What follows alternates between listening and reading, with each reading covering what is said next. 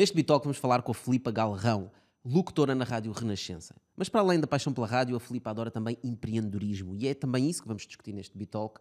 O que é a Mami, uma marca para o mercado nicho das mães que estão a amamentar. Queres saber o que é? Fica com os melhores minutos. Achas que a rádio não está a desaparecer? Supostamente vamos todos viver no metaverso em muito pouco tempo. Estamos a criar pessoas que vão ser frustradas sempre que lhes aparece uma coisa que não chegamos gostaram a- ou que não conhecem. Ex- Exato. Aí chegamos àquilo que nós temos vindo a assistir, que é como começar a haver uma predominância de uma opinião dominante. Nós sempre temos medo daquilo que está pela frente. Na verdade, começou por aqui, por uma ideia. Começava com uma ideia. Acho que os negócios começam todos por aí, né? Era mais do que um nicho, era um Sim. nicho demasiado Eram grande. dois nichos. Um nichão. Um dos grandes desafios, ou o maior mesmo, era o facto deste não ser o nosso emprego a tempo inteiro. Vocês tinham receio de começar com um investidor. Uhum. E eu conheço muitos empreendedores que têm receio de começar sem investidores. Nós temos 10 horas por dia. Nós temos que criar as condições para estarmos felizes a fazer aquilo que estamos a fazer. Porque quanto mais máquinas estiverem ligadas, mais descentralizada é a rede, mais poderosa é a rede. Um venture capital não gosta de risco. Uma arte a seguir é saber dizer que não. Dizer que não é difícil. Quando tu chegas à universidade, se tu tens interesse em blockchain, blockchain Program. para poder estar ao mesmo nível do professor. Esta, esta questão dos vários, vários meios digitais, né? e tu estás na rádio há, há tanto tempo, nos meios estão sempre a mudar. Agora há os meios digitais, já tivemos fax, já tivemos rádios, já tivemos televisões. Achas que a rádio não está a desaparecer? Quando dizes isso, é baseado em quê? É baseado em que as novas gerações ouvem menos rádio? Ou será Isso uma está provado? misconception minha? Qual é, é uma misconception? Pelo menos não é isso que indicam os estudos e as audiências. Ah, ah, em Portugal, 51% da população ouve rádio. E desde que eu estou na rádio, isto, que são 13 anos, não é assim muito, ah, isto tem flutuado entre os 48 e 53. Está sempre mais ou menos no Portanto, mesmo... Sim. sim. Eu, eu acho que é interessante nós falarmos um bocadinho sobre as tendências e sobre um bocado a história da rádio, de facto. Em bom rigor, a rádio é uma coisa muito recente. Eh, As primeiras emissões de rádio foram já no, no século XX, não é? Portanto, ou seja, a rádio tem. Recente na história 100 do anos. mundo, não é? Sim, sim, sim. Portanto, tem 100 anos. Em Portugal tem menos de 100 anos. Sim, sim, a Renascença fez este ano 85. Pronto. E acho que as primeiras emissões em Portugal foram em, 2000 foram em 1925, É não é? possível, sim, sim, sim. Portanto, 100 anos de rádio que antecederam televisão, que antecederam as redes sociais, que antecedeu tudo. Ou seja, nos últimos 100 anos houve uma revolução em termos de mídia absolutamente incrível, não é? Culpa da tecnologia, não é? Como sabemos. Eh, pois, que anda muito mais dúvida. rápido agora do que há 100 anos. Cada também. vez anda mais rápido, não é? Agora, isso, Mais isso rápido que nós. Exato. É Mas verdade. para, mas há aqui uma questão: é que a rádio naturalmente foi perdendo importância. Porque todos os acontecimentos eh, as pessoas sabiam através da rádio. Hum. As grandes comunicações, o Martin Luther King, ou o Churchill, ou, Ou a Revolução dos Gaulle, Escravos. Ou, ou mesmo o sinal para a Revolução dos Escravos, foi tudo dado pela rádio, não é? Sim, sim. É através da rádio que se faziam as grandes comunicações, as grandes, se davam as grandes notícias. Portanto, hoje em dia é mais pela televisão e, e cada vez mais pelas redes sociais, não é? Mas pronto, mas em termos oficiais, as grandes notícias vêm pela televisão e não tanto pela rádio. Tu não tens eu- uma comunicação ao internet, país. né? A comunicação ao país do Presidente da República é através da televisão.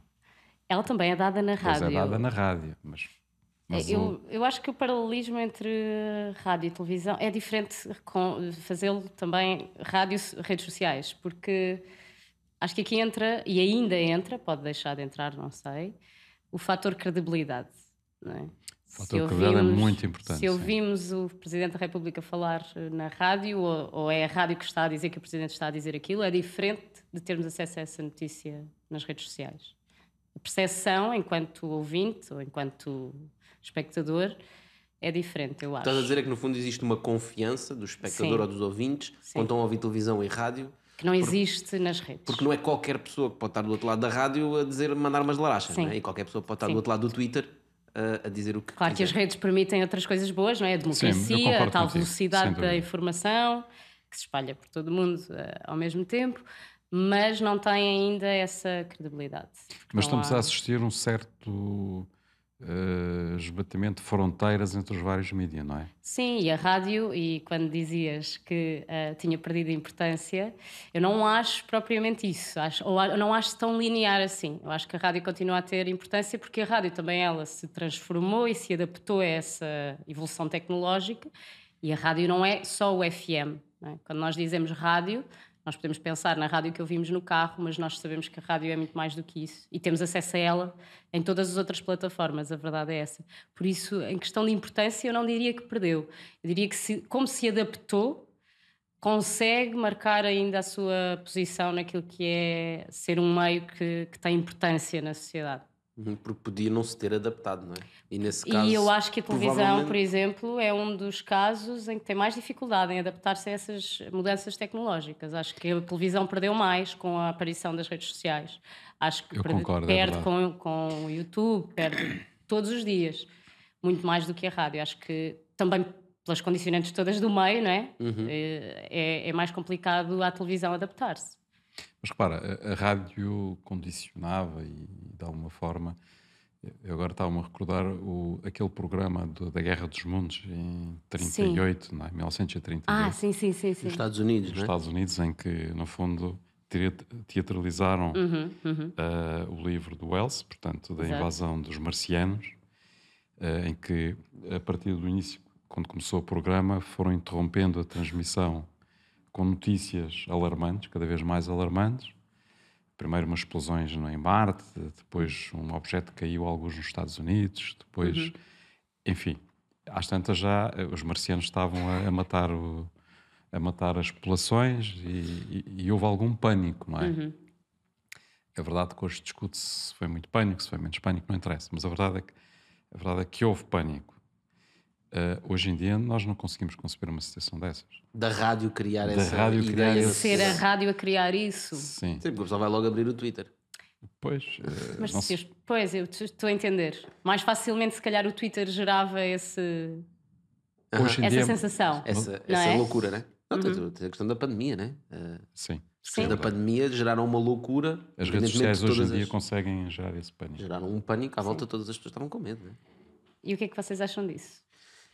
Olha, já nos está a entrevistar, já está a. Muito né? rápido o movimento. Não, é? porque eu estava de repente aqui a minha cabeça já a voar para, o- para o famoso metaverso, não é? Que, que supostamente vamos todos viver no metaverso em muito pouco tempo, que é Uhum. o tal universo. De, a partir do momento em que o Zuckerberg mudou o nome de Facebook para Meta, não é? Começou-se a falar muito de metaverso. que é no fundo a realidade vi- virtual, mas levada ao extremo. Nós temos o nosso avatar que criamos como queremos, não é? Pode ser Mas já Sim. não temos? hiper. Já não temos Sim, metaverso? Eu acho Temos metaverso, mas ainda não vivemos lá. Ainda temos toda aquela coisa do não, a humanidade, ainda somos humanos, ainda temos pensamento crítico, ainda, ainda queremos sentir o sol a bater no- na, na cara, ainda queremos desviar-nos, fazer aqueles detoxes de redes sociais. Mas o que dizem é que daqui a uns tempos já não vamos conseguir sequer lutar contra isso e quem não vai estar no metaverso vai estar morto, não é? Vai, estar, Acho vai que- ser acho- ermita, vai. Isso Nós- assusta-me, atenção. Sim, mas nós, para, para projetarmos um bocadinho o que é que vai ser o futuro, que é, que é difícil, porque quando havia a rádio ninguém podia projetar que ia haver televisão, ou quando, Hum, sim, sim, quando é se começou as emissões de televisão a preto e branco, naquelas caixas muito estranhas, que pareciam aquários, ninguém sequer imaginava que ia haver televisão a cores e que depois ia haver redes Se calhar sociais. ou seja, imaginavam, não sei, assim como há pessoas que agora imaginam um metaverso, lá está. Pronto. eh, Mas não conseguimos Mas perceber se se calhar é isso que vai outra acontecer. coisa, não é? se Claro, calhar imaginavam claro, outra claro. coisa. Porque nós, quando temos uma tecnologia, eh, projetamos essa tecnologia para o futuro Uhum. e imaginamos que ela é que vai ser dominante e não, não imaginamos que vai ser uma coisa completamente diferente. Certo. Por isso é que os filmes de ficção científica do espaço tinham sempre botões e alavancas. Exatamente. Exato, bem visto. eu, eu- eu ainda me lembro ver um- um- uma série que era o Flash Gordon, Sim. que era tudo alavancas, nem botões tinham, era tudo mecânico, não é? Mas pronto, é- faz parte da nossa forma como nós projetamos o futuro. Agora, eh, eh, eu acho que em termos da comunicação, eh, nós estamos a viver algumas transformações que são muito importantes. Já, já falámos sobre uma, que é o tal esbater em termos de Fronteiras entre os vários Técnicas. meios. Vários meios, sim. Os Ou, vários meios, um meio tradicional juntar-se a um meio. a rádio ser moderno. filmada, a televisão Ter ir podcasts. para redes sociais. A rádio ter tem podcasts. podcasts Tem, tem uma momento, plataforma de YouTube, podcasts, né? sim, sim. tem presença nas redes sociais. Obrigado por estares deste lado na rádio Bitalk. Já sabes, nós estamos em todas as redes sociais. Vai lá e dá-nos um follow. Agora, eh, também temos vindo a televisão a transformar-se eh, cada vez mais no, no meio de divertimento, não é? De show-off, não é? Portanto, há cada vez mais programas, ou tem havido cada vez mais programas em termos de, de entretenimento, não é? Sim, há também uma ascensão grande do famoso infotainment, que é a informação também transformada ela própria. A própria informação em transformada em espetáculo, sim. não é? Mas isso tem muito a ver também, e depois esta é a velha questão do. A televisão e a rádio e os outros meios dão às pessoas o que as pessoas querem ou estão a moldar aquilo que são as necessidades de quem, de quem vê e de quem ouve? Eu acho que estão a moldar as necessidades. Acho que estão a moldar as necessidades e se calhar não no melhor sentido, de facto. Porque se- nós Não sei o que é que estás a dizer isso, mas repara, se, se a TVI estiver a passar o Big Brother e na RTP2 estiver a passar um documentário qualquer sobre sofás, Bem visto? Mas, mas eh, as pessoas vão ligar a TV. Está bem, mas eu preferia, por exemplo, que em vez de haver um, um- um programa de notícias que dura duas horas e que é precisamente ridículo Uhum. quando tens um repórter a dizer 30 vezes a mesma coisa, só para passar tempo de antena, ou seja, só para passar tempo. Estamos e não aqui, sabe nada eh, sobre o assunto, não é? Eh, eu preferia que houvesse um, um noticiário de 15 minutos que desse as principais notícias. Como há noutros países até. Não é? Mas, mas isso, e vocês são os homens de negócios que percebem disso, percebem porque é que isso acontece em Portugal, no meio de televisão. Eu não estou na televisão, mas daquilo que, que eu depreendo e também que, que é o meu conhecimento. Porque é que os programas cá duram muito tempo, porque é que se arrastam, porque é que as telenovelas, porque, Porque é há que se falta faz render não é? Há porque é que falta se faz meios. render o peixe, exatamente. Há falta, não é? Mesmo também- os programas internacionais, quando são comprados, que são, custam balúrdios, por exemplo, comprar um Ídolos, ou comprar um formato do Ídolos, ou comprar um formato do The Voice, eles têm que fazer render o peixe, porque aqueles formatos são caros, não é? Tem, tem que justificar a audiência, que porque quer queiramos ou, ou não, é isso que traz o dinheiro para, para os meios, é a audiência, independentemente de como seja medida, não é? São esses números que são apresentados. Eles têm que apresentar eh, resultados. Certo, Eu- mas aí estás a confirmar aquilo que eu estava a dizer. Sim, sim, sim, eu não estava a dizer Que que, é, Se que há não esse formato certo. Sim, sim. e se os formatos são arrastados, não é porque o público quer, é porque as televisões precisam que seja assim. Sim, eu acho que o problema é que. E se não há, e se não há opinião dos jornalistas e tem que recorrer à opinião de terceiros, dos comentadores, Os comentadores. não é? É porque também não há meios para investigar, para ir mais a fundo, para ter opinião, etc. Não é? Portanto, é- são raros os programas. Sim, mas aí voltamos à mesma, À mesma questão, questão. que é os jornalistas não têm tempo, não têm meios, não é? Ninguém investe também. Os também- meios não investem para que exista jornalismo de investigação. Claro, os jornalistas não são estúpidos. Mas não, não investem É porque ter uma pessoa parada, não é parada, é ter uma pessoa, uma, não, uma pessoa não, uma equipa só a fazer aquilo e a deixar de cobrir o acidente na A2 que aconteceu agora. Mas acho que uma das razões porque eles não investem pode ter a ver com o facto de estarem presos a um modelo de negócio. Sim. As televisões estão Pronto, isso é presas a um modelo de negócio da publicidade. acho que vocês deviam ir às televisões apresentar um modelo de negócio. modelo de negócio novo, não é? Sim, novo. Sim, mas que ao Desafiá-los. mesmo tempo lhes trouxesse resultados. E o mais imediato possível. Mas eu já lá vou à rádio, porque eu acho que isso também é interessante ver na rádio. que é, qual é o problema da televisão? A televisão vive de publicidade. E é a publicidade que passa nos intervalos e entre os programas. E, portanto, o objetivo da televisão é sempre manter, E dentro dos próprios programas. e dentro dos programas, manter a audiência mais tempo a ver o canal. Portanto, como é que eu mantenho mais tempo? Criar conteúdo que as pessoas ficam no canal, que não mudam de canal e que não querem perder o, último, o próximo episódio de cada programa. é? Na rádio, o modelo de negócio era semelhante. Portanto, tens uma rádio, podes pôr publicidade entre as músicas, entre as pessoas a falar e etc. A verdade é que a rádio agora começou a fazer podcasts e começou a publicar vídeos no YouTube e nas redes sociais. Agora, desde há uns anos. Desde há uns tempinhos. Sim. Uh, mas o modelo de negócio manteve-se. Ou será que não se manteve? Ou seja, Eu vocês- acho que agora aqui tens vários modelos Isso- de negócio Isso não para trouxe cada mais receitas, não é? Só trouxe para- mais meios, não é? Mais meios, mas também Mais à par- custo para- há- para mais desenvolver esse custo, mas à, conteúdo. pa- à partida também para depois teres mais receita, não é? Porquê é que vais ter mais receita? Porque acreditamos que as pessoas que estão a ver os podcasts no YouTube, por São exemplo, depois vão ouvir essa, essa. Não, porque no, tu tens eh, investimento próprio para cada um desses, desses meios. Tu tens pessoas, pronto, vou pegar no exemplo do extremamente desagradável da, da nossa rádio, que é o podcast mais ouvido em Portugal. Como é que nós sabemos isto? É mais ouvido que o Bitalk?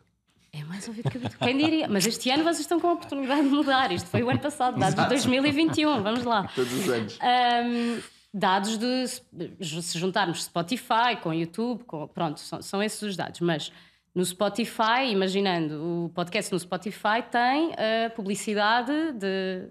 tem uma publicidade associada. Dito na rádio tem outra. Ou seja, tu, enquanto marca, podes investir ah, naquele podcast ah, e depois, dependendo de se, se o nome da marca vai ser dito no Spotify, no YouTube, no FM, Pois há preços diferentes Ah, para ok. tudo Então, no isto. fundo, o que vocês Ah, fizeram portanto, foi- Não, há, não é só o que é dito no FM, ou não é só aí que a publicidade conta para a rádio. Estarmos nos outros meios não é só porque gostamos de estar nos outros meios, também temos que ter Então, um retorno. no fundo, daí. vocês, ao abrirem outros meios, abriram também eh, novos modelos de publicidade Exatamente. para os vossos. Sim, sim, sim. Para, os, para os vossos. Não são, Para, fundo, para é os a reutilização. consumidores. Vá, cons- Aos É a Ah, reutilização. oh, isso, sim, na sim, prática, sim. é a reutilização do, do mesmo conteúdo em diversos meios, não é? mas com Depois tem preços custos diferentes. diferentes, né? Uma coisa é tu dizer assim: eh, vai não sei onde, na rádio. Né? Que as pessoas Uhum. estão todas paradas no trânsito, a olhar para a frente, não tem muito mais para fazer. Outra coisa é dizeres no podcast, que se Uhum. calhar ele está a correr, está no ginásio, nem está bem a ouvir aquela parte do podcast, né? o podcast é mais corrido. Mas aí o problema que se coloca É é, verdade. estamos na mesma a falar de publicidade.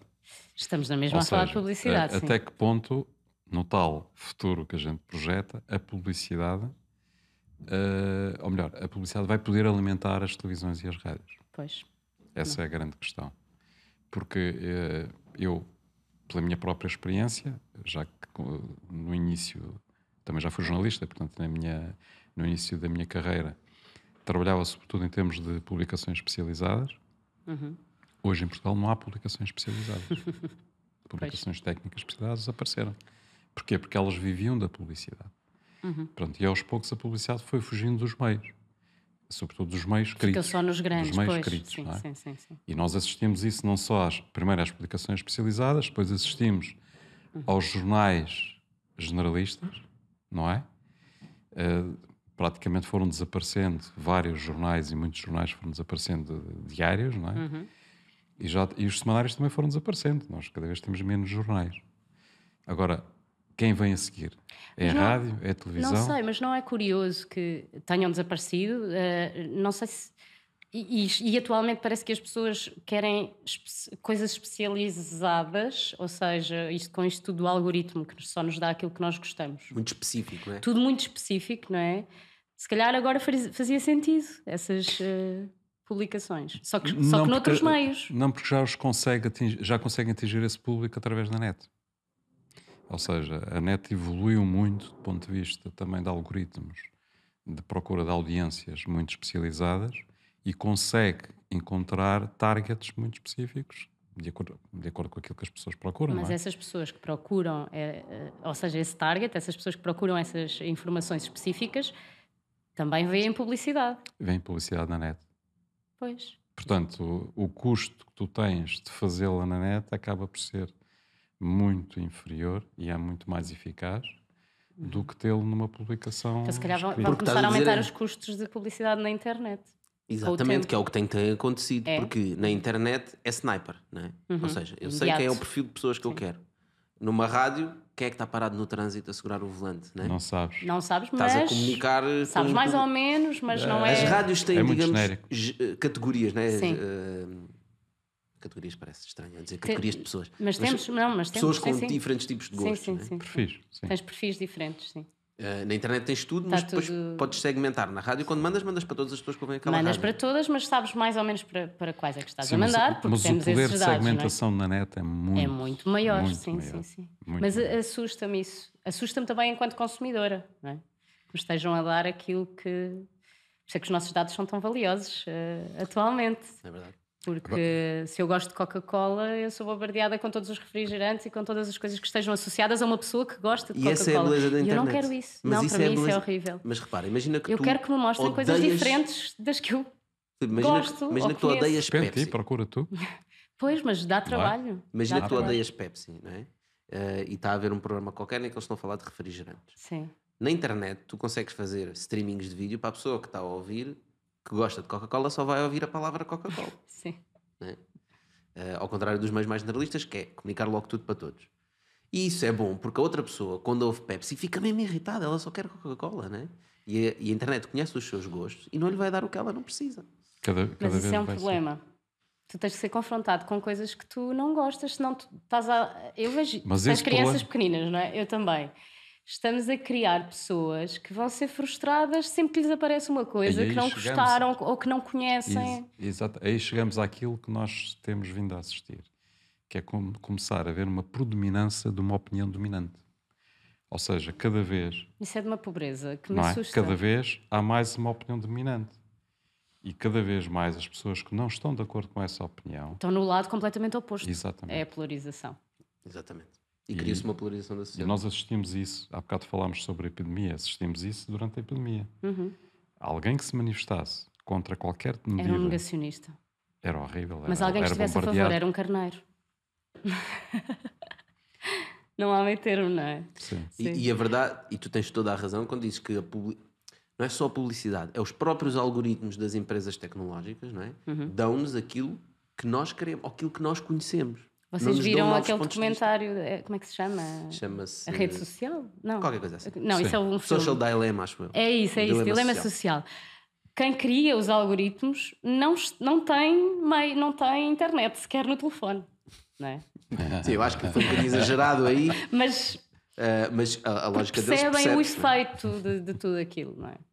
E recusam-se a entrar nisso. Mas repara, eles têm o mesmo problema que a televisão, que é, eles vivem de publicidade. Quanto mais tempo tu passares na plataforma deles, mais eles vão cobrir- conseguir cobrar a, a publicidade. Portanto, Uhum. Vão conseguir ter um modelo, ah, um revenue, portanto, receber mais dinheiro. Eu não tenho a menor que dúvida que o algoritmo torna tudo muito perfeito e, e muito mais lucrativo. Agora, onde é que fica a magia? Do desconhecido, do- da surpresa, do- que eu acho que a rádio ainda tem e que eu gostava que mantivesse. Eu acho que quando as pessoas passarem a necessitar disso, o algoritmo vai fazer a magia. Será? O que é terrível desse ponto de. Inteligência artificial com Mas- emoção, não é? É, é- é- é aquela questão de. eh, há bocado falávamos sobre artesanato, não é? Portanto, ou seja, hoje em dia era possível imprimir uma peça dessas Uhum. eh, numa, numa impressora, não é? Impressora 3D. A fingir que é uma peça artesanal. E a gente diz: Ah, mas todas as, na peça artesanais todas são diferentes. Introduz um fator de erro Exato. que torna todas as peças diferentes, não é? Exatamente. É perfeitamente possível. Mas eu tenho algumas dúvidas quando tu dizes que o algoritmo vai fazer isso quando nós precisarmos, porque nós já precisamos. E o algoritmo não faz. E Já a razão, precisamos. a razão porque nós já precisamos é exatamente isto que nós estamos a falar da polarização que nós vemos nas redes sociais. E a polarização vem dos algoritmos. Nós estamos cada vez mais habituados no nosso feed a ouvir pessoas a dizer aquilo com que nós concordamos Uhum. e aquilo em que nós nos interessamos ou temos algum conhecimento. E as pessoas que nós não concordamos acabamos por deixar de seguir, Uhum. bloquear, não interagir, o algoritmo deixa de mostrar. Isso faz com que nós passamos a ir à internet e vemos a nossa opinião em todo o lado. Exato. E quando aparece alguém de fora, por acaso num comentário de um amigo, até estava lá uma pessoa, normalmente não está no meu algoritmo, mas como estava ali no, no, no post de um amigo, que diz que É o não, ranhoso, eu é o acho o Ficas todo contrário, ficas irritado. Mas tu não vês que todo Exato. mundo Como é que esta pensa pessoa pensa como assim? eu. Tu és Exato. o único que pensa de outra forma, não é? É horrível. Acho isso terrível. Pronto. Juro. É, é horrível, mas E acho que isso também tem muito, e mais uma vez, consequência também da pandemia, um bocadinho, que é, tem muito a ver com já não estamos juntos uns com os outros em contexto social, cara a cara, osso com osso, pele com pele. Porque isso são coisas que nós também só fazemos porque estamos do lado lá do ecrã e nos sentimos seguros e sentimos que ninguém nos conhece, ninguém vê as nossas fragilidades. Ah, eu estou aqui no meu pedestal e faço o que eu quero. Isto serve para todos, para quem está contra, a favor, whatever. E eu acho que é a falta de estarmos juntos também. Mas pode Estamos ser que perder se dê um abanão e as pessoas comecem a questionar. Sim, eu acredito que esta é? polarização é necessária para muitas coisas, para muitos temas, para, para, para refletirmos sobre como, como nos temos construído enquanto sociedade e que às vezes é preciso esticar, não é? Para depois a coisa voltar ao centro outra vez, não é? Tens que começar, é tipo pastilha elástica e depois largas e ela há de voltar para o meio outra vez. E eu acredito que estamos a passar precisamente agora por essa fase. Lamentavelmente ou não, estamos, a- estamos aqui dentro do, do Filipe, furacão. mas acho que é importante nós não termos medo e termos confiança nos humanos. Esta vai ser, Uau. pole- esta vai ser Mas polémica. é que tudo isto foi criado pelos humanos. Porque não repara, quando, quando veio a rádio e a televisão, a conversa era a mesma. Aí agora vai ficar toda a Ah, gente em sim. casa a ver televisão, agora vai ficar toda a gente a fazer isto e aquilo. E é verdade que aconteceram algumas das coisas que foram previstas, mas nós adaptámos-nos. né? E agarrando agora um bocadinho na conversa que estavas há bocado a ter do metaverse, ah, eu tenho muita dificuldade em acreditar que vai chegar um metaverse e nós vamos desligar-nos do mundo real e vamos viver todos no metaverse. Eu vejo mais o metaverse como uma internet. A internet é uma extensão de nós. Quando eu preciso, eu vou à internet. Tu achas que é uma evolução daquilo que vai ser a internet? vai haver a internet e vai haver o metaverse e uh, a fronteira vai ser muito tenue, não é? O que é que é um Mas metaverse? como é que isso vai influenciar a nossa vida humana? Vamos ser muito mais produtivos, vamos ter acesso à informação muito mais rápido, vamos conseguir estar com pessoas do outro lado do mundo sem termos que sentar-nos num avião e queimar combustível. Né? Portanto, vai-nos trazer algumas coisas boas. Vai trazer receios? Claro que vai. Nós não queremos que as crianças passem o dia a olhar para o telemóvel. Também não vamos querer que as crianças, ou os adultos, passem o dia com headsets ou óculos ou lentes de contacto, ou seja o que for que nós vamos enfiar chips na cabeça. É, seja como o agora andam sempre com um aparelhozinho na mão, não é? Portanto, nós devemos adaptar. Pois é, isto é o Black Mirror a acontecer. Pá, Nós sempre temos medo daquilo que está pela frente. É Sim, é verdade. E tudo o A que seja diferente e tudo que se- tudo o que seja. Tudo que potencialmente nos venha tirar a nós alguma coisa, não é? É, acho que nós temos de ter uma grande curiosidade e abertura para ver o que é que vem e participarmos nisso. E, e, portanto, eu acho que nós é uma questão de termos confiança eh, nas nossas capacidades como sociedade de encontrarmos. Obviamente temos sempre problemas, mas nós procuramos as soluções e o mundo está cada vez melhor. E portanto, eu acredito que quando vier o metaverse, Super otimista. O mundo está cada vez melhor. Sim, sim. Não, gosto cada disso. vez Eu também, melhor, também né? cada assim. vez morremos mais tarde, vivemos mais tempo, morrem menos crianças, mais pessoas sabem ler, mais pessoas têm acesso a comida. Sim, mas não te esqueças que isso não está assim tão equilibrado. Não está, mas está melhor que o que estava. E portanto eu acredito que vai, Pronto, vai continuar a melhorar. E o metaverso vai trazer coisas positivas. E é importante nós também sabemos arriscar. E já que estamos numa das Já que estamos a falar de arriscar, não é? Tens arriscado. E arriscaste com uma marca chamada Mami. Mami, que significa. Com dois M's. Sim, com dois Is no fim. Pois isso, exato. Com dois Is, desculpa. Que tens razão. significa, não com dois, por acaso acho que se escreve só com um, mas neste caso por questões de eh, registro da marca, hum, significa contigo em crioulo, que é uma marca que foi pensada para eh, mulheres que amamentam. Hum, e, e, no fundo o que as roupas têm de particular é eu tenho um vestido ou uma camisa ou uma camisola ou o que seja e ela tem uma tecnologia oculta ah, que lhe permite, que lhe permite ser aberta na zona, que é importante para dar de mamar. permite ter acesso. Exato, ter acesso, ter acesso ao sítio certo, sem ter que levantar a camisola, baixar, Sim, é um despir, lá lá lá. Yeah. Yeah. Portanto, no fundo, são, são peças de roupa adaptadas para mães que estão a amamentar Uhum. e para quem sabe ter filhos ou eh, a qualquer momento pode ser necessário Exato. ter acesso para as crianças. E como é que foi esse, esse movimento? Como é, que tu, como é que tu passaste? foi este como é que tu não é? arriscaste para isso? Eu sei que tu estiveste grávida e estiveste a partilhar muito a tua experiência de Uhum. gravidez, não é? Ah, foi simplesmente isto. Ah, era, ok, agora eu que odiava camisas, só estava a olhar para camisas com botões porque era a única coisa mais ou menos prática que eu podia vestir. Então, em conversa com outra amiga que tinha sido mãe na mesma altura, pensámos: e se nós criássemos uma marca? sem experiência nenhuma de negócio, de nada, sem saber sequer como é que isto começava. Mas na verdade começou por aqui, por uma ideia. Começava com uma ideia. Acho que os exatamente. negócios começam todos por aí, né? Ahm, e ela disse: Ok, então vamos aproveitar a, a licença de maternidade, os seis meses que vamos estar em casa, para começar Ui, a o pensar Estado não nisto. está a ouvir isto. Não, para começar a pensar. Não, o Estado não proíbe de pensar durante esses seis meses. Aliás, acho que depois isso até nos dá competências para depois, quando voltamos ao nosso trabalho inicial, temos essa competência a mais e, e devia, devia ser mais tida em conta pela- pelas entidades patronais. Mas depois podemos falar Mais sobre isso. motivada, né? pelo Estado. Exato. Ahm, e, e foi aí que tudo, que tudo começou a, a- a nascer. Começámos a investigar se existiam realmente marcas que já se dedicassem a isso. Ok, portanto fizeram uma Chegaram análise um- da concorrência. Pronto, os termos técnicos eu deixo convosco. Eu vou mandando os, os termos. Também, também. Fizeram uma análise da concorrência sei. para perceber Fizemos se isto existe. tudo com base só na ideia que temos e na confiança que tínhamos de que ia resultar, porque não havia ninguém a quem nós eh, disséssemos que estávamos a pensar nisto que não dissesse. Como assim nunca ninguém pensou nisto? Tenho seja, certeza que ninguém pensou nisto, isso é havia- incrível. Havia marcas que pensavam na gravidez, Sim. mas não pensavam na amamentação. Na amamentação, sim. Nós estávamos a pensar ali num misto das, das duas, até. Pronto, primeira parte, análise disso que tu disseste, se existiam outras marcas, não existiam. Encontramos uma marca nos Estados Unidos que, que vendia online, mas eh, até pensámos, vamos mandar vir algumas coisas para perceber, mas não, não o fizemos. Mas eh, era uma marca claramente que vendia muita coisa, eh, mulher, homem, criança, e depois havia ali um segmentozito, tinha algumas peças para amamentar. Mas não havia uma marca que só se dedicasse a isso. Isso chamamos o nicho.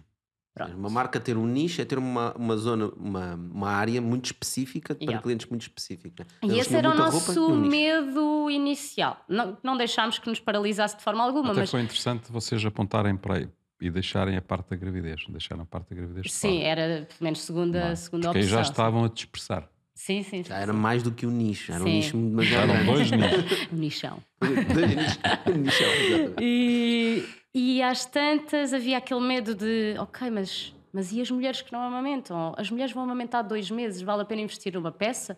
E isto, mas isto acaba por ser assustador. E nós pensámos, e se nós formos ao mesmo tempo uma plataforma que incentive e que facilite quem quer amamentar e que, que mostre que amamentar realmente é o, melhor que se pode fazer a um bebê até determinada idade, ou é o melhor alimento de todos. E foi isso que fizemos. Então criámos um site que ao mesmo tempo tinha o apoio da clínica Amamentos, que é uma clínica em Lisboa. Como assim criar um site? Já deste um salto muito grande. Estavam ali a discutir. É pá, isto até é uma boa ideia. Não há ninguém a vender neste nicho. É pá, se calhar devíamos fazer. Criámos então um vamos site. fazer um site. Mas criaram um daqueles é que sites tipo rápidos online? Não, não, não. O que nós fizemos foi, desculpa, realmente dei um salto gigantesco, mas lá está, mulheres com, em licença de maternidade tratam dos filhos e pensam só, e executam mais ou menos, ou pedem ajuda para executar. Reunimos-nos, criámos logo um logo, pronto, posso já dizer isso, criámos um logo, pedimos, pedimos ajuda a todas as pessoas que conhecíamos, amigos, que tivessem este tipo de conhecimento. Amigos web, de- web designers, amigos eh, programadores informáticos, Ahm, e depois começámos a nossa busca por costureiras.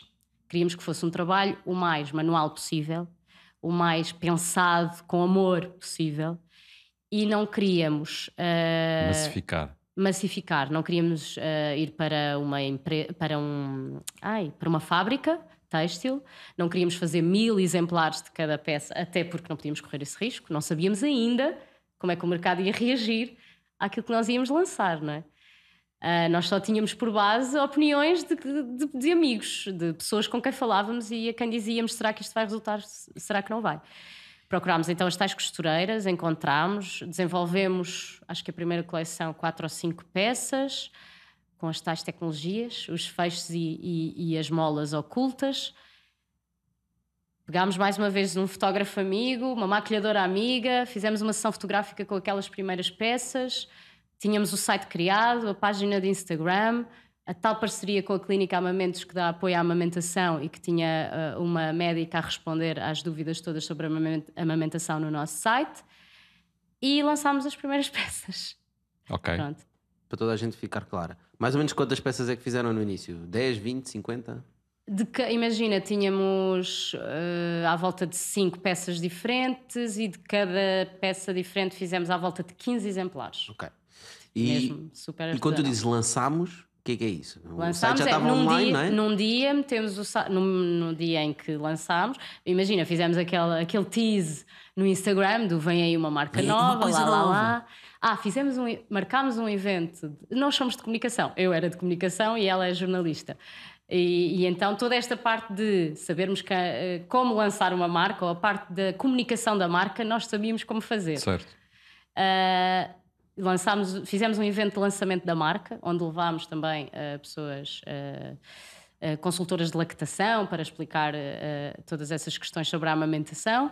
Fizemos um lançamento num, num restaurante em que mostrámos as peças a algumas pessoas do nosso círculo de amigos e algumas influencers e tudo mais que podiam estar interessadas. E lançámos então o site e, a- e o Instagram no mesmo dia com, com as E peças. vendiam no site? Vendíamos no site. E sim. no evento venderam presencialmente? Não era para vender, era só para E mostrar. continuam a vender no site ou têm outros canais de venda? É o site. No site. Eu acho que há aqui um, um- um aspecto que eu gostava de sublinhar que é muito interessante. Diz lá. É que nós estamos a falar de um target que é um target muito abrangente, no fundo, à partida, todas as mulheres. Ou a maior que vão ser mulheres mães à partida vão para ser mães. amamentar. e, e- e- e temos uma previsibilidade de quando é que esse produto é necessário. Ou seja, a mulher não vai, não, não, não, não precisa sempre disso. Como, Sim, não como vai falámos. amamentar de uma semana para a outra, não é? Exatamente. Há de Portanto, saber ela isso com sabe. alguns meses de antecedência. não é? Sabe que vai ter a criança e a partir daquele momento vai precisar. Portanto, pode programar. Uhum, uhum. Isso, isso introduz alguns elementos eh, no negócio que me podem ser bastante interessantes, certamente vocês já pensaram. É que há uma previsibilidade, há um planeamento. Uhum. E havendo um planeamento, a mulher tem tempo para pensar no que é que quer e, inclusive, pode encomendar Uhum. à medida do seu corpo, não é? Embora o corpo muda muito eh, Sim. nessas alturas. aqueles do- últimos dois, três meses tudo pode Não, mudar. mas esse facto é importante Mas por isso outra é interessante, coisa. Deixa- vocês podem receber encomendas. Não, e recebemos, e era aí, é aí que eu ia tocar. O facto de trabalharmos com costureiras com pessoas que percebem exatamente daquilo e permite-nos ter muitas peças por medida. As Exatamente. pessoas encomendam-nos as coisas com medidas exatas. E acho que isso faz toda a diferença. Isso faz com que nenhuma marca eh, geral, diremos assim, Generalista. generalista, consiga entrar Concorrer, nesse mercado não é? da mesma forma. Porque vocês vão ter sempre um toque pessoal. Por outro lado, isto dá trabalho, dá, obviamente dá trabalho e, e tem muitos desafios. Para além de eh, o mercado daquilo que é a costura deste género ser, não existir muita gente, ou essas pessoas estarem nas tais fábricas também, eh, porque lhes é mais rentável, não é? Eh, tenho medo que com o tempo haja cada vez menos. É, é difícil. Um, e depois também exige uma dedicação muito grande à própria marca, não é? Estar eh, com atenção a todas as pessoas que nos chegam, a todas essas necessidades, o apontar medidas, a ter Mas aquela tu- relação muito é direta possi- com cada um dos. Não é possível encontrarem um meio termo, ou seja, Uhum. haver peças que são praticamente pré-preparadas, porque é um conjunto de, de Sim, de mas isso já tarefas, temos, sim, é? sim. E Isso é depois que são temos. adaptadas já no, na Ah, parte sim, final. Talvez, sim, sim, sim, sim. Ou sim. seja, em, em que a dimensão já pode ser adaptada na, na parte final. Algumas cons- conseguimos fazer isso, sim. Mas eu- eu acho que, para além dessa, pensei que ias falar de outra coisa que a Filipa Força. disse, que eu acho que, foi- que é muito interessante, que é vocês transformaram uma marca de roupa e acoplaram uma missão. Sim, aliás, a missão foi a primeira coisa. Eu acho que no- nós não pensámos na marca de roupa, não é? Eu quero ter uma marca de roupa. Nós Pensaram no pensámos. problema em si. Exatamente. Foi Que é- daí que veio a marca de roupa. Que é, as mulheres não deviam ter receio de estar a amamentarem num restaurante, num café, na praia, Num seja onde for. casamento. É, é onde mais. eh, E agora esta, esta coleção vai ser eh, diferenciadora por isso mesmo. Tem roupas muito mais elegantes, muito próprias para ir a um casamento, ir a um batizado, porque não há. eh, ok, eu, levo este, eu levei este vestido a um casamento, ele não é da mami, e estes botões demoravam séculos a abrir para dar, para dar de mamar. Portanto, não foi pensado. E se nós pensarmos na roupa de cerimónia, não há roupa de cerimónia para amamentar. Quem é que, pensa- quem é que pensou nisto? Ninguém. not the goal, não é esse o objetivo, né? Mas o facto de teres feito isso faz lembrar um Simon Sinek, se conheces, ele tem uma teoria sobre o Golden Circle, Ok. que são três bolas, né? Uhum. E, e- e que se chama Start with Why, começar com o porquê. Porquê? Para quem quiser pesquisar, está no YouTube. E no fundo o que ele diz é que as empresas devem começar com- pelo porquê, porquê que elas existem, why they do what we do. Mas eu levantei esse ponto exatamente porque acho que é, ah, muitas pessoas que nos ouvem são também empreendedores, não é? E é muito importante nós conseguirmos encontrar esse tipo de alinhamentos. Porque nós temos uma motivação forte para estarmos a fazer um negócio, um produto, ah, isso é contagioso. Então, quando eu quiser comprar alguma coisa relativamente a isso, eu vou sempre ter a ligação emocional à marca. Sim, sim. E nós temos muita gente que, nos, que, que não amamenta e que recomenda a marca. Ou, ai, vou recomendar a todas as minhas amigas que vão ser mães, vou não sei o quê. Ah, isso existe, isso existe. Depois há imensos desafios eh, e estou a gostar muito de vos ouvir e das vossas. eh, tudo que estão a trazer para, para, para eu aprender. Ah, um dos grandes desafios, ou maior mesmo, era o facto deste não ser o nosso emprego a tempo inteiro. Ah, nem o meu, nem o da Joana. A Joana saiu da sociedade ao final de um ano, um ano, dois anos, e fiquei só eu. E entretanto fiquei grávida pela segunda vez. E entretanto, pandemia. E foi muito complicado levar a marca para a frente nessa altura, porque estava sozinha, lá está. E, E então o que é que aconteceu? Eu, na pandemia, fui, a- fui convidada do Rui Unas ao Maluco Beleza, falei da marca, disse que estava sozinha na marca e que estava a ser muito complicado agora seguir para a frente. E a filha de uma costureira, que uma costureira descontente com a fábrica onde, onde trabalhava e por ter que fazer sempre a mesma peça todos os dias, disse que adorava trabalhar para, para a Mami.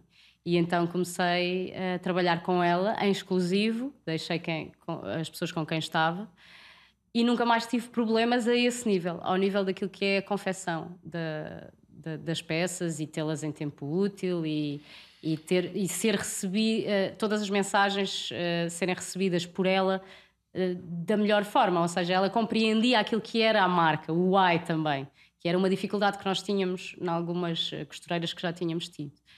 Eh, e tudo se alinhou novamente, apesar de eu estar sozinha, não estava sozinha porque a tinha ela. Corta para, e eu acho que vão surpreender-se com isto que vou contar agora, A, a filha dessa costureira também estar descontente, trabalhar até eh, na indústria e perceber que a Mami tinha muito potencial e fazer-me uma proposta para comprar a Mami. Numa altura em que eu estava mesmo a precisar que ela surgisse. E o que é que fizemos? Fizemos um acordo. A Mami agora está com ela. Ela trabalha diretamente com a mãe e tem a mãe logo ali e é muito mais fácil. Ah, e eu fiquei como consultora da marca e a pessoa que dá a cara pela marca na mesma e que continua a contribuir para. Mas dá-lhe independência total para as decisões daquilo que vai ser a Mami para o futuro, porque eu acho que tem muito potencial para crescer e eu sozinha nunca faria com que ela crescesse. E quem sabe um dia junto-me outra vez e faço sociedade com ela, não sei. Olha, eu tenho uma questão que é: tu, quando vocês começaram a empresa, né, Sim, ah, vocês começaram com capitais próprios, não é? Portanto, Sim. vocês próprios investiram, ah, é o que se chama Muito já, pouco. já agora é o que se chama bootstrap. ok. Portanto, bootstrap é quando tu começas um negócio com Sim. o teu próprio capital Sim, E vais devagarinho evoluindo. não ou é? através de vendas Uhum. e, portanto, e vais crescendo a tua equipa e as tuas- a tua capacidade Uhum. empresarial com o dinheiro que vais conseguindo dos clientes ou de outra forma qualquer que não seja pedir dinheiro a investidores. ok. ok? É, portanto, quando vais começar um negócio com investidores, chegas ao pé do investidor, apresentas-lhe um negócio e dizes: pá, eh, preciso de 100 mil euros e estou disposto a dar X% da minha empresa Nós para fugimos ano." dos investidores. Estou a É. brincar. não, na altura eu lembro-me que a Joana ainda falou nisso. Vocês tinham receio de começar com um investidor. Uhum. E eu conheço muitos empreendedores que têm receio de começar sem investidores. Ok. E porquê é E, que e achas é que isso engraçado acontece? avaliar essa. Porquê é que tem receio de começar sem investidor? É o risco. É o risco, não é? É partilhar o risco. Não, não Ah, mas, mas é por uma assumir o risco. questão de. para- porque o investimento próprio vai, vai ter que ser muito, ou não? É- é- ou pode- ou não achas que pode estar relacionado com a validação da ideia? Ou seja, o teres um investidor valida a tua ideia eh, inicial, não é? Isso também é uma, isso é uma boa. Apesar do próprio investidor vai-te dizer, mas para mim a ideia não está validada enquanto o mercado não comprar. Quem valida ideias é o mercado. Estás a ver? Ok. Mas é, é interessante ver isto porque realmente existem formas. O problema é quando nós olhamos para o mundo de startups, ok? empreendedorismo em startups, eh, e nós abrimos as notícias, as notícias são todas: empresa tal fecha ronda de investimento, empresa tal fecha ronda de investimento. Nós estamos constantemente a falar das rondas de investimento. E quando uma pessoa quer fazer uma empresa, pensa, imediatamente tem que ir fazer uma ronda de investimento. Exato. Quando é possível criar empresas sem rondas de investimento. Né? Pois. foi- sempre foi assim que criámos empresas antes de haver startups. Eh, e portanto, a maior parte das empresas são criadas sem investimento. E era, eu queria levantar o tema muito na ótica das pessoas não terem receio eh, de criar negócios por eles próprios, crescerem mais devagarinho, terem um mercado de nicho, um produto de nicho, terem uma missão, algo que os apaixona. Mas não te esqueças aí de uma coisa: nós somos privilegiadas no sentido em que nós não precisávamos deste negócio para viver, não é? Sim, isso é, isso é verdade. E, isso- eh, e é preciso ter isso em conta também quando, quando lanças alguma Mas vocês coisa. foram consequentes, ou seja, vocês não precisavam desse negócio para viver e não queriam viver desse negócio, Sim, não é? Portanto, também, eh, vamos lá ver, se na altura tivessem falado com o investidor, provavelmente não conseguiam nenhum investidor, porque a partir do momento que dissessem que não queriam viver desse negócio, o investidor dizia. ele já sabia que não íamos fora. investir o suficiente, nem de tempo, nem de. Exatamente, Sim. exatamente. Portanto, eh, mas vocês foram consequentes com aquilo que fizeram. Portanto, vocês não precisavam de facto de um investidor. Acho que o que estás a dizer no fundo é que um negócio não é um template, não há um template para um Não, empreendedor podes- seguir e criar das um opções. negócio. Sim, É como- sim, sim. Vocês definiram Há bem o vosso why. caminhos para, para O caminho de seguir, lá não é? chegar é, é E muito o caminho diverso. muda. Né? Tu disseste, Pois. nós começámos bootstrapped. Portanto, nesta. Ah, mas amanhã, amanhã encontram alguma ideia nova dentro desse negócio né? e dizem, Hum. "Pá, mas se nós tivéssemos 50 mil euros, 100 mil euros que pudéssemos investir Uhum. neste novo caminho, se calhar podíamos criar um negócio muito mais interessante ou uma missão com muito mais impacto. Né? E aí vocês fazem, então vamos buscar um investidor, vamos dar uma porcentagem da empresa ou vamos fazer algum deal com ele porque nós precisamos do dinheiro para evoluir o negócio. E as startups, no fundo, é isso que fazem. Ou vão buscar dinheiro ao banco? Ou vão buscar dinheiro ao banco, ou vão se financiar eh, com fundos eh, comunitários ou internacionais, seja o que for. Eh, e os empreendedores é isso que eles escolhem. Eles escolhem a empresa que eu quero construir precisa de ir super rápido. Eu vou levantar dinheiro de investidores porque eu não estou para estar aqui três anos a crescer devagarinho. Não, eu quero ir já buscar 2, 3 milhões e gastar 100 mil euros por mês em marketing. Né? Portanto, para crescer rápido. Isto tudo são estratégias e todas são válidas. Né? E é isso que nós gostamos de discutir aqui no Bitalk. Os vários tipos de empresas e Ótimo. empreendedores e negócios que inventam. Ah, e foi muito interessante. Excelente. Olha, vamos à nossa frigideira. Nós temos aqui uma Eu frigideira. não sei o que é frigideira, por isso ainda Então isto bem. é um bitalk, não é? Pronto, sim, sim. Não é um ah, é um bitalk? bitalk. Aham. Bitalk, já percebi. Estás a ver? Temos uma frigideira. Portanto, sabes quais são os ingredientes de um bitalk? Eu vou-te pedir que escolhas Sei. um ingrediente. O ovo estrelado. é o meu preferido. Então, Leio, é isso? Está lá dentro uma pergunta. Exatamente. podes abrir o envelope e ler a pergunta em voz alta. Para sempre a rádio? A pergunta é de mim para vocês ou Não da- é? É de nós para ti. Para sempre a rádio. Está respondido. É uma pergunta. Não, eu, tô- eu agora é uma afirmação. Ah, para ok, sempre é a uma rádio. boa resposta. Sim, para sempre a rádio. Ah, quando eu comecei na rádio, Nem que seja no metaverso. Que seja no metaverso, eu escolhi, escolhi a rádio precisamente porque gosto muito desta forma de comunicar. Ah, gosto muito de sentir que a pessoa que está do outro lado está a imaginar eh, tudo aquilo que eu estou a dizer como se fosse uma história, como se estivesse a ler um livro, à sua maneira, consoante as suas experiências, o seu contexto. Acho isso de uma riqueza espetacular. Ah, depois, interessante, lá está, a rádio evoluiu para redes, para vídeo, para imagem. Fiquei um bocadinho descontente. Hum, Continuo a preferir se- tudo o que é áudio, tudo o que é personalidade sonora e tudo o que é ouvir um podcast e sentir o que as pessoas do outro lado estão, estão a tentar dizer-me sem ter que estar a ver, sem estar condicionada pela imagem. Por isso, para sempre a rádio, para onde quer que ela evolua. Então é justo dizer que é para sempre a rádio original. né? Tu és a OG. A OG é a original da rádio. Pronto. Olha, Sim. Filipe, onde é que as pessoas te podem ver hoje em dia? Ver. Ver, não, ver, não, Ver e desculpa. ouvir. Então. Só ouvir, é proibido olhar para a Filipe. Todas as tardes eh, sou host do programa da, da tarde, turno da tarde na Renascença, das 4 da tarde às 8, com o Daniel Leitão. Ah, portanto, de segunda a sexta estou aí. Ah, também tenho um podcast antigo que eu gostava muito que, que fossem ouvir, que se chama Tudo o Resto, um podcast de entrevista. A primeira temporada só podem ouvir, a segunda e a terceira, porque fui obrigada, também podem ver.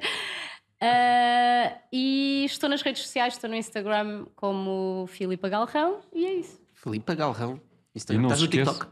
Não estou no TikTok. Então não encontramos se no esqueçam TikTok. da Mami. Tu estás no TikTok Eu estou no TikTok. a fazer coisas sobre negócios e cenas Sim, assim, e o tipo, em Bitalk 5 segundos, como. E o eh, Bitalk também está no, no, no TikTok. E algumas das coisas que tu disseste também vão aparecer no TikTok. É possível uma pessoa ser estrela do TikTok sem estar no TikTok?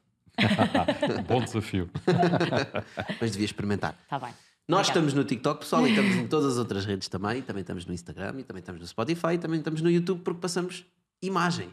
Vocês são Bom, multicoisas. já agora também estamos no canal Q. E também estamos no canal Q e no Q Play. Este episódio também vai passar no canal Q? Vai. Este episódio também está Gosto no muito do canal canal Q. Parabéns. E nós também gostamos do canal Q e também gostamos de vocês que estão desse lado. E portanto, já sabem, para a semana estamos de volta com mais um convidado com histórias incríveis. Filipe, obrigado por teres partilhado. Obrigada, eu. Obrigado. Muito interessante. Ah, e até à próxima. Dano. Nós estamos 10 horas por dia. Nós temos que criar as condições para estarmos felizes a fazer aquilo que estamos a fazer.